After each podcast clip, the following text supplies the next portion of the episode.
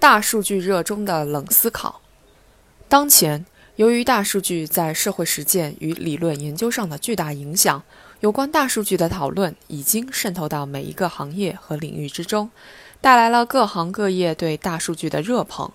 大数据显然具有重要价值，这一点毋庸置疑。正如有学者指出的。大数据开启了一次重大的时代转型，它正在改变我们的生活以及理解世界的方式，成为新发明和新服务的源泉。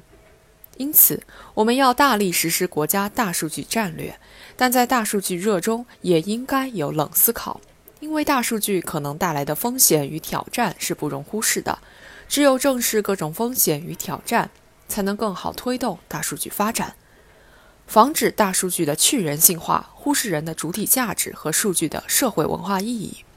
大数据的一个根本缺陷就是它只关注客观数据的呈现，而缺少对主观数据的反应。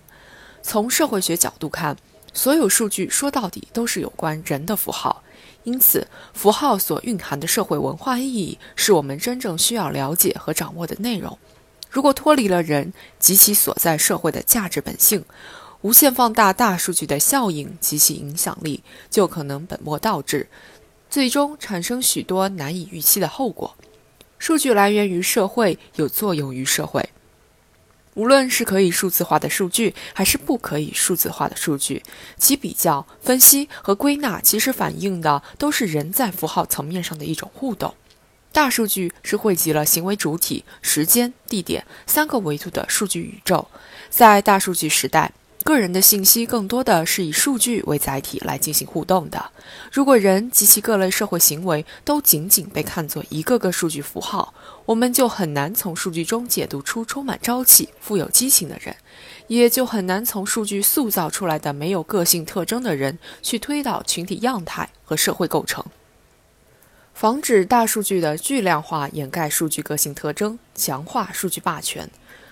犹如网络一样，大数据也是一把双刃剑。巨量化的大数据在给我们研究和分析社会现象带来便利的同时，实际上也掩盖了许多具有个性特征的数据的意义。在连续的巨量数据海洋中，许多本身具有个性特征的数据已经变得无足轻重了。它们在大数据霸权面前会成为微不足道的牺牲品。大数据简化了人们对数据差异性的认知。大数据的复杂性不仅在于其数据样本巨量，更在于其多元异构、多实体和多空间之间的交互动态性。当前，只有少数人掌握处理这种复杂的巨量化大数据的技术，这很容易导致数据暴力。从这个意义上说，防止大数据滋生出数据暴力，是大数据发展中需要注意的问题。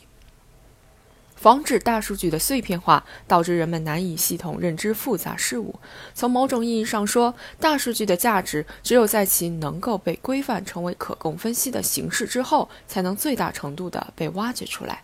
然而，在巨量的大数据面前，实际上可供规范分析的数据只是极少数，许多数据都停留在碎片化阶段，而难以被真正挖掘和分析。对这些碎片化的数据进行清理，形成规整的结构，是大数据能够得到充分利用的根本所在。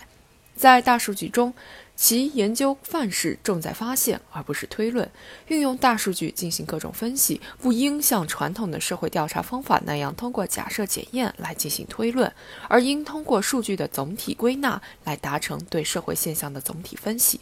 这不仅要求我们在数据清理技术、存储结构上进行优化，而且要在数据采集环节尽可能做到规范，否则就很难获得对复杂事物的系统认知。防止大数据的模糊化产生大量信息垃圾，为数据造假与不当传播打开方便之门。在大数据时代，我们真正需要的不仅仅是大数据本身。而是大数据背后所隐藏的我们想要获取的各种信息资源，而这些信息资源可能只占数据总体的万分之一，甚至更少。从这个角度说，大量的信息其实都是垃圾。不仅如此，许多大数据本身就是模糊的，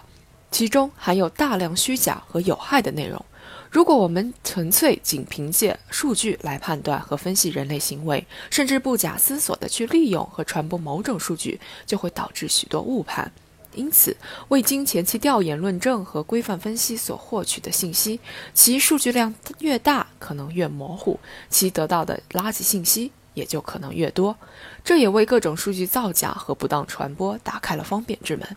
对此，我们必须学会辨识和判断数据的真实性，避免因盲目的数据崇拜造成误判，甚至迷失在大数据的洪流之中。